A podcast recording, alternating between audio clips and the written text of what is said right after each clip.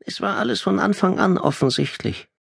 Und trotzdem unsichtbar, stellte Severin Bösherz fest. Weißt du, es ist keine Tragödie, sich zwischen richtig und falsch entscheiden zu müssen. Bei einer Tragödie hat man nur die Wahl zwischen richtig und richtig. Olivia Holzmann behielt aufmerksam die Dienstwaffe ihres Kollegen im Blick, die dieser griffbereit auf einem goldfarbenen Hocker neben sich abgelegt hatte. Ob sie entsichert war, konnte Olivia nicht erkennen. Der Sicherungshebel befand sich auf der unten liegenden Seite. Und egal für welches richtig man sich auch entscheidet, es ist in jedem Fall falsch, entgegnete sie dann. Severin Bösherz saß nachdenklich auf seinem Sessel aus dem 19. Jahrhundert, den er von seinem Großvater geerbt hatte, und war dabei vollkommen anders gekleidet, als Olivia es von ihm gewöhnt war. Sie hatte ihren Kollegen bislang ausschließlich in edlen Dreiteilern mit maßgefertigten Hemden, Manschettenknöpfen, Krawatte und italienischen Lederschuhen gesehen. Jetzt, da er ruhig und mit einem Blick, in dem bereits eine Ahnung des Unvermeidlichen zu liegen schien, vor ihr saß, war davon jedoch nichts mehr zu sehen. Der Trainingsanzug, den Bösherz wie eine Verkleidung trug, stand ihm ebenso wenig wie die abgenutzten Turnschuhe und das T-Shirt mit dem stilisierten Foto eines Popstars drauf, den der Kommissar noch nicht einmal kannte. Ich musste in den vergangenen Tagen viele Entscheidungen treffen, fuhr Bösherz besonnen fort. Und das habe ich auch getan. Was hätte schon passieren sollen? Die Tragödie war sowieso nicht abzuwenden. Bösherz hatte eine Flasche von seinem Lieblingsrotwein geöffnet. Von der Musikanlage kamen die Klänge einer Aufnahme der Oper Fidelio. Der Kommissar sah seine Kollegin nicht an. Sein Blick war auf die Fensterfront gerichtet, durch die man über den Balkon hinaus auf die alten Villen sehen konnte, die Bösherz Wohnhaus direkt gegenüber lagen. Kennst du diese Hundehalter, die sich einen Spaß daraus machen, so zu tun, als ob sie einen Stock werfen und sich dann freuen, wenn der Hund losrennt, um ihn zu holen? setzte er an. Die Tiere suchen aufgeregt und voller Vorfreude nach dem Spielzeug, um dann festzustellen, dass es überhaupt keinen Stock für sie zu holen gibt. Olivia verzichtete auf eine Antwort. Genau so ist das Leben, fuhr Bösherz daher fort. Es tut nur so, als ob es einen Stock für uns wirft. Und dann lacht es sich kaputt, wenn wir noch zum tausendsten Mal loshecheln, um ihn zu suchen. Finden werden wir ihn nie. Die Nacht schien unheilvoll und wie ein düsterer Schleier über Berlin zu liegen. Und obwohl Olivia erst wenige Minuten zuvor den Auftrag erhalten hatte, zu Böshards zu fahren, schien dieser sie dennoch aus irgendeinem Grund bereits erwartet zu haben. Hast du mich die ganze Zeit über belogen? Fragte Olivia in einem Ton, in dem sie ihre Angst vor der Antwort zu unterdrücken versuchte. Bösherz schmunzelte und nahm noch einen Schluck aus seinem Rotweinglas. Manchmal muss man viele belügen, um Einzelne zu schützen, antwortete er schließlich. Dann deutete er auf die Flasche, die auf dem Couchtisch stand. Möchtest du? fragte er, doch sofort korrigierte er sich. Ach nein, du bist ja noch im Dienst. Ich würde dich so gern verstehen, setzte Olivia nach. Was ist denn bloß mit diesem Jungen? Jetzt zum ersten Mal bemerkte Olivia eine emotionale Regung bei Bösherz, auch wenn sie nicht deuten konnte, wie diese genau auszulegen war. Vergiss den Jungen, entgegnete er schließlich. Dann lehnte er sich zurück, überschlug die Beine und begann scheinbar zusammenhanglos zu erzählen. Wir hatten damals ein Aquarium in unserer Grundschulklasse. Olivia atmete flacher als sonst. Sie bemühte sich, ihre Anspannung zu verbergen, obgleich ihr bewusst war, dass sie keine Chance hatte, bei ihrem Kollegen damit durchzukommen. Jeden Tag durfte eins von uns Kindern die Fische füttern, erinnerte sich Bösherz weiter. Es ging nach dem Alphabet. Mit Bösherz wäre ich gleich der Zweite gewesen, aber vier waren erst sechs Jahre alt.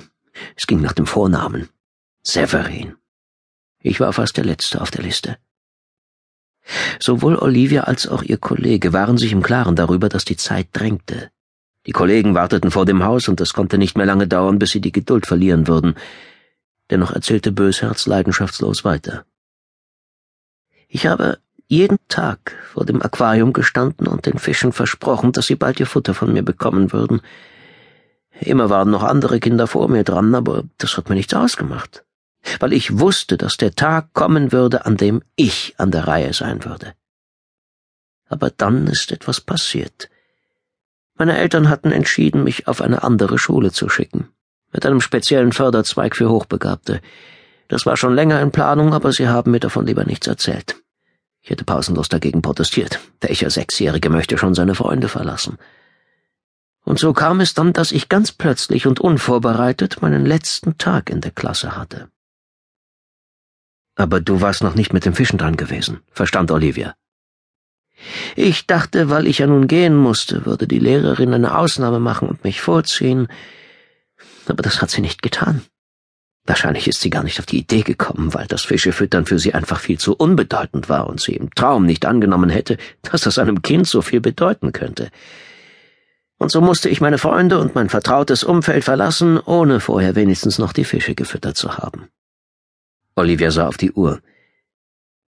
Wir müssen los, sagte sie dann, und ihre Stimme klang brüchig dabei. Bösherz roch noch einmal an seinem Rotwein, stellte das Glas dann auf dem Couchtisch ab und griff nach seiner Dienstwaffe. Olivias Pulsschlag erhöhte sich für einen Moment. Dann entnahm Severin der Pistole jedoch das Magazin, sicherte sie und reichte sie seiner Kollegin. Ich habe die Fische nie gefüttert, stellte er fest und erhob sich. Dann lächelte er Olivia zu und sagte, ich freue mich, dass Costella dich geschickt hat. Das war das Mindeste, entgegnete Holzmann und zog, wenn auch widerwillig, ihre Handschellen aus der Tasche. Tut mir leid, aber du musst dich nicht entschuldigen. Warum solltest du?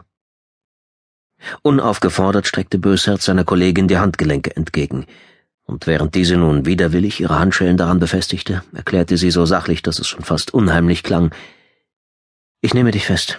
Du musst keine Angaben machen, außer zu deiner Person. Berlin, einige Tage zuvor. Die dunkle Limousine kam beinahe geräuschlos zum Stehen, bevor ihr Fahrer den Motor abschaltete, ausstieg und mit sicheren Schritten auf die Parkbank zuging, auf der Severin Bösherz saß. Sie sind etwas größer, als ich sie mir vorgestellt habe, eröffnete der Unbekannte ohne Umschweife das Gespräch. Der selbstbewusst wirkende Mann trug einen dunkelblauen Anzug, farblich abgestimmte Schuhe und erinnerte mit seiner stilsicheren Erscheinung ein wenig an die großen Hollywood-Stars der 50er und 60er Jahre. Es war nichts erkennbar Bedrohliches an ihm, und vielleicht war es unter den gegebenen Umständen gerade das, was ihn auf eine schwer zu beschreibende Weise beängstigend wirken ließ.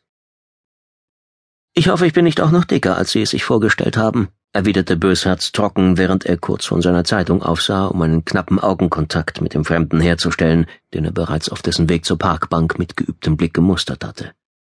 Bösherz hatte eben erst einen ausgedehnten Spaziergang um den Schlachtensee unternommen, so wie er es fast immer tat, wenn er einen freien Tag hatte. Sein Ausflug folgte dabei einem immer gleichen Ablauf. Fast exakt zwei Stunden lang spazierte Bösherz in der belebenden Luft des Berliner Frühherbstes um das Gewässer und sah Joggern, Radfahrern und Hundebesitzern bei ihren Unternehmungen zu. Wie jedes Mal, wenn er seinen Spaziergang machte, war er auch an diesem Tag auf halber Strecke in das Restaurant Fischerhütte eingekehrt, das direkt am Ufer lag. Er hatte dort einen Elsässer Flammkuchen gegessen und ein Glas Weißwein dazu getrunken. Im Anschluss an seinen Rundgang hatte er dann auf derselben Bank in der Nähe des S-Bahnhofes Schlachtensee Platz genommen, um in aller Ruhe seine Zeitung zu lesen. Wirklich alles an diesem Tag war für den Rheingauer wie immer verlaufen. Bis zu diesem Augenblick. Darf ich? erkundigte sich der Unbekannte formvollendet und deutete auf den freien Platz neben dem Kommissar. Ich lese gerade einen Artikel über eine Frau, die in ihrem Wasserbett gestorben ist, antwortete dieser. Sie hat sich betrunken und unter Drogeneinfluss in voller Bekleidung hineingelegt. Dann hat sie im Schlaf mit ihren High Heels die Matratze eingerissen, woraufhin das Wasser ausgelaufen ist. Bevor sie zu sich kommen konnte, war sie auch schon in ihrem eigenen Bett ertrunken. Was meinen Sie? Haben Sie eine spannendere Geschichte für mich? Der Fremde lächelte, bevor er sich ohne Aufforderung setzte. Dann richtete er seinen Blick auf den blauen Himmel, schlug seine Beine übereinander und antwortete Ist das nicht ein wunderschöner Tag? Was halten Sie davon, wenn wir einen kleinen Ausflug machen? Ich nehme doch an, mein Fahrzeug entspricht Ihrem Geschmack. Severin Böshardt war nicht entgangen, dass sein Gesprächspartner in einem Volkswagen Phaeton vorgefahren war. Der Kommissar besaß selbst einen solchen Wagen, und das obwohl ihm aufgrund seiner Position beim LKA Berlin ein Dienstfahrzeug zugestanden hätte. Doch Böshardt hatte kein Interesse daran, freiwillig auf den Komfort seines Oberklassefahrzeuges zu verzichten auch wenn er unter seinen Kollegen damit nicht selten zur Zielscheibe von Spott und Häme wurde. Der Zwölfzylinder Benziner? fragte Severin interessiert.